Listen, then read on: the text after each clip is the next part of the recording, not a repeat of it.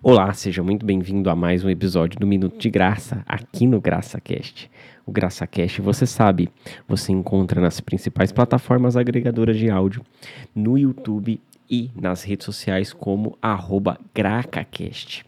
Não deixe de curtir, compartilhar e mandar essa mensagem para quem você ama, para seus amigos, para sua família.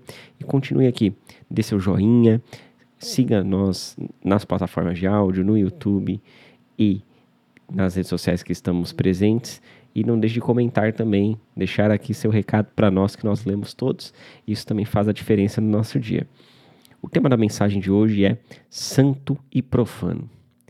A verdade é que há um texto em Atos 10 que descreve Cornélio.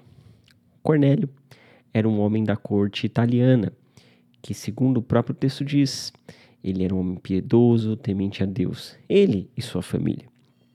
Só que ele ainda não tinha sido batizado no Espírito Santo e tampouco nas águas. Por outro lado, na mesma região, ali próximo estava Pedro, é, convertido ao cristianismo, um dos apóstolos de Jesus e que tinha todo um histórico judaico. Em certo momento, ele está em oração no telhado, você pode acompanhar isso em Atos 10, e ele orando a Deus, Deus captura a consciência dele e faz com que ele tenha uma visão de um grande lençol descendo dos céus por três vezes. E ele estava com fome, o texto diz, com uma série de animais considerados impuros diante do judaísmo da época. E Pedro diz ao Senhor: Eu não como esses animais impuros e nem nunca comi. E Deus diz a ele: coma. Mata e come. Com essa visão, Deus quer mostrar a Pedro que é ele quem define o que é santo e o que é profano, o que ele considera santo e o que ele considera ímpio. Às vezes, nós ficamos presos a nossos próprios julgamentos, aos nossos julgamentos religiosos, e nossa caminhada com o evangelho às vezes é maior do que a das outras pessoas. E nós não reconhecemos as obras do Senhor na vida dos outros, na vida até mesmo dos ímpios. Afinal de contas, a palavra fala e nos alerta que há espaço para todos aqui. E o sol nasce para os justos e para os injustos, não é verdade? Mas nesse caso, Cornélio era um homem justo, mesmo não sendo judeu. A mensagem que Deus dá a Pedro é que, além dele decidir o que é santo e o que é profano, somente Deus conhece o coração de cada um. E isso independe do lugar em que ele nasceu, se você é judeu, gentil, cristão ou não. É claro que Jesus Cristo veio nos salvar.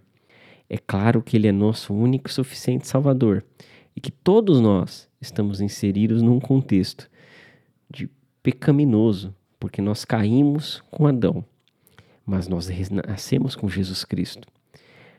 E a mensagem que ele demonstra a Pedro é exatamente essa: Pedro, toma e come. Logo, Pedro entende e é uma preparação para o que viria a seguir, porque ele vai até a casa de Cornélio, converte e batiza toda a família de Cornélio. E em seguida, ele tem a mensagem e as pessoas ao redor dele questionando que ele era judeu e teria comido com gentios, gentios ímpios, o mesmo que falavam para Jesus, que ele comia com os ímpios, com os impuros. E ele sente isso na pele novamente. Veja só que curioso. Pedro, que guardava a lei dos judeus, que achava que os animais eram realmente e de fato eram impuros aos olhos dos judeus. Mas Deus diz a ele: Não torne impuro, não torne comum aquilo que eu purifiquei. Deus purificou toda a humanidade com o sangue de Jesus Cristo.